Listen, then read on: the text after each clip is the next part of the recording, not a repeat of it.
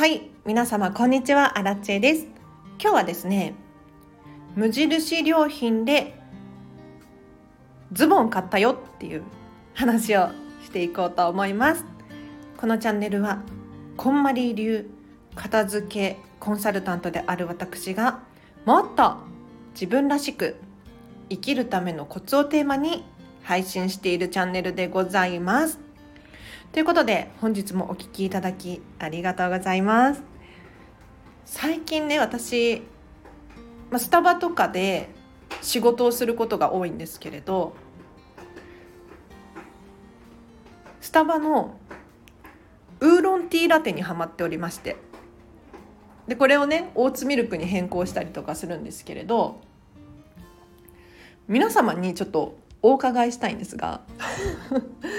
あの子供の頃にウーロン茶に牛乳を混ぜて飲んでたよっていう人いません？というのもねあの私実家で常に子供の頃とかにウーロン茶が冷蔵庫にこうストックされてたんですよ。で小学生くらいかなそのウーロン茶をコップに入れてでさらに牛乳を足して飲むっていうのがすごく好きで 私の中では当たり前にやってたことなんです。でこの間ねその話を妹にしたんですよ。子供の頃にさウーロン茶に牛乳入れてよく飲んでたよねとかってそしたらそしたらねそんなことしないよとそんなことするのおねえくらいだよとか言って。びっくりしちゃったんだけれど。え？私の中では 当たり前だと思ってた行動が家族間で温度差があったっていうね。いやーウーロン茶に牛乳入れるの美味しいですよ。はい。ということで 今日の本題です。無印良品さんでズボンを買ったよっていう話をしていこうと思います私アラチはですね自称ミニマリストなんです ミニマリスト本当のミニマリストの人よりは物量が多くて割とミニマリスト気質なのであんまり普段洋服を買うっていうことをしないんですよ。なので今持っているお洋服も割ともう数年数年34年着てるとか多いですね。今着てるこのワンピースもザラで買ったんですけれど意外と持ちがよくって多分4年くらい5年くらいかな着てると思います。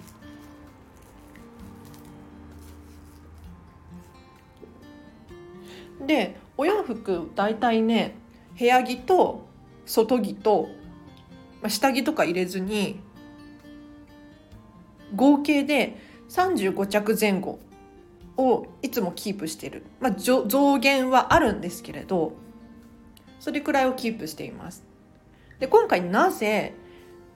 無印さんのズボンを買うことになったのかっていうともうね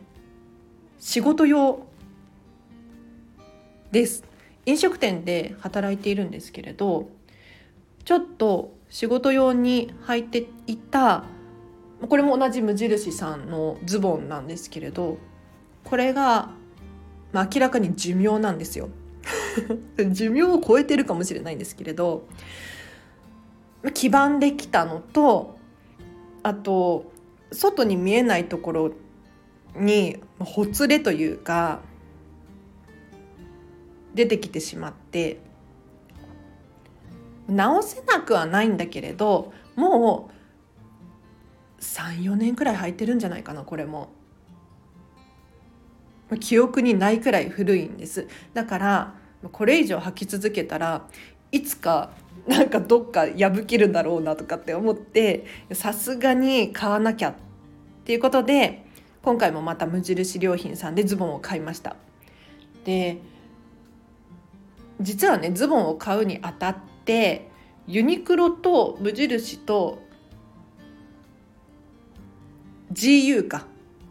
ぐるぐるぐるぐるしてたんです。で私お買い物をする際にもうすっごい慎重で失敗したくないんですよ。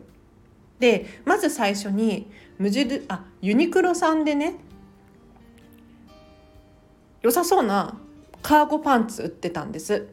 でそれを試着して、えっと、黒とベージュかな？2種類試着してどっちがいいかなって悩んでたんですね。でそれが3990円だったの。確か。3900円。うん。それくらいだった。です。で黒よりもベージュの方が可愛い。私の肌の色に似合ってるって思ったのでベージュを買おうと思ったんだけどベージュを買うとね どうしても下着が透けるのよ。そう。で透けない下着を持ってないから新たに買わなきゃいけないなってって思って。で下着も私は増やしたくないんですよ。もうユニクロでねなんかシームレスパンツでしたっけ？なんかもう外にこう響かない下着が売ってるんですけれどそれ高くないですよ多分。確か600円くらいで売ってるんだけれどもうね物を増やしたくないからベージュのカーゴパンツ買えなかったでそこでもう場所を移動して無印さんに行ってズボンをね見てたんですけれど良さそうなワイドパンツがあったので今回はそれを購入いたしました。はい、で無印でどうして買ったかっていうと私無印良品さん大好きで昔はそうでもなかったんですが最近ね環境にすごく配慮されている企業だなぁなんて思ってそこが気に入って買ってるんです。で今回買ったこのカーゴ違うなワイドパンツも例えばこの値札ついてるじゃないですか。値札がついてるんだけどこの値札にプラスチックのものが使われてない。なんかね紙でできた素材でつながってるんですよ。でさらに使っている面はオーガニックコットンですっていうね。これ嬉しいですよね。私は嬉しいんです。はい。私はすごく嬉しいです。でもちろんねあのコットンが95%でポリウレタンが5%だから100%オーガニックコットンとかっていうわけではないんですけれどで金額も2990円だしいいなと思って買いました。で今回これ買ったから今まで使っていたズボンはもうお役目が終了ということで私の場合いつもお洋服とかをね捨てる際は一回洗濯します。一回洗濯をしてさらに見えない袋ビニール袋なのか紙袋なのかわかんないですけれどそれに入れてゴミ箱に捨てます。だからもう物への敬意ですよね。今までありがとうっていう気持ちを込めて手放すっていうことをしてます。だからね気持ちの問題なんですけれどそうしないと気持ち悪いんですよ。だからそのままゴミ袋にポイって捨てることができなくってもう一回きれいにしてあげてきれいに畳んであげて袋に入れて手放す。これはね気持ちが軽やかになるので非常におすすめです。はい。では今日は無印良品さんでズボンを買ったよっていう話をさせていただきましたがいかがでしたでしょうか？もうね何度も試着して。試着でもサイズ違いを試着したり色違いを試着したりで試着室でしゃがんで見たりなんかいろいろ時間をかけて選んでたんです。で毎回そうなんですけれどもう本当に失敗したくないからなんかサイズがちょっと違かったとか帰ってきて持って帰ってみたら色がちょっと違うかもしれないとか嫌じゃないですかなんかお買い物の失敗ってしたくないので私はもう入念に試着をしてもう試着室入ったらね結構出てこなくてもうご迷惑だとは思いつつもでもねやっぱりお買い物をするんだったらいいもの買いたいじゃないですか。で今日は合わせて靴も買ったんです。で最近仕事用の靴を新調したんですけれどもうねどうしても靴ずれがしてダメなんですよ。そうもう買い物失敗したくなかったのに失敗しちゃってショックなんですが少し使ったら慣れるかなと思って1週間くらい履いてみたんですけれどどうしても痛いんだよね。だからもう仕方ないので新しくちらはね無印さんで、えーとね、かかとが踏めるスニーカーとかっていうのがあったのでそれを買いました。1500円くらいなのでお得ですよね。1500円でこれもねなんかコットン100%でオーガニックコットン使ってるっていう。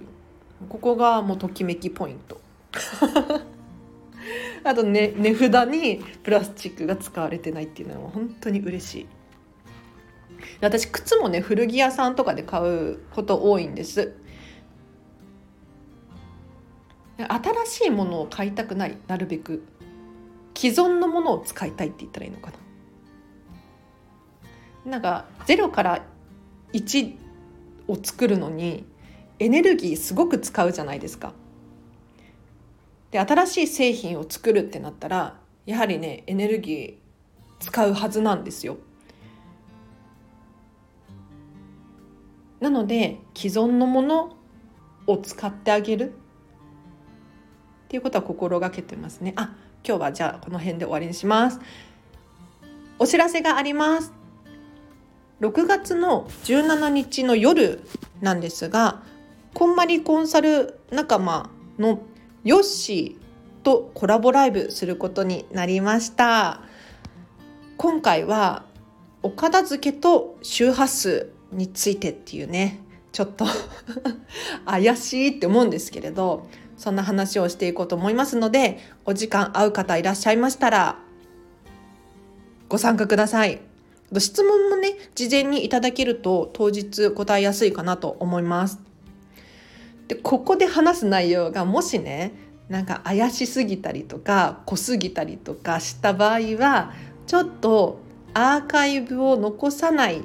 または有料にしようと思っているので確実に聞きたいっていう人は17日の夜開けておいてください。はい、であとお知らせとしては、えっと、6月24日土曜日の13時半あ違う13時から16時でデータの片付け研修を開催いたします。こちらはオンラインでの開催でございます。3時間なんですけれど、この中何をやるかっていうと、まずこんまりメソッドの基礎を学んでいただいて、そこからデータの片付けをどうやって応用していくのか、ここまで座学で学びます。で学んだことを残りの1時間かけて1時間半くらいかけて実践していただくのでお手持ちのスマホとかパソコンの中が実際にきれいになっていきます。で綺麗になることでようやく効果を得られて頭の中がすっきりしたり本当に大切なものが見えてきたりしますのでぜひぜひ興味がある方いらっしゃいましたらこちらはリンク貼っとくのでそちらご覧ください。お知らせ、あとは、フェムパスさんでウェブ記事を書いております。フェムパス片付けで検索していただくか、リンク貼っときますので、そちらからぜひチェックしてみてください。では、今日は以上です。皆様お聴きいただきありがとうございました。明日もハピネスを選んでお過ごしください。アラチェでした。バイバーイ。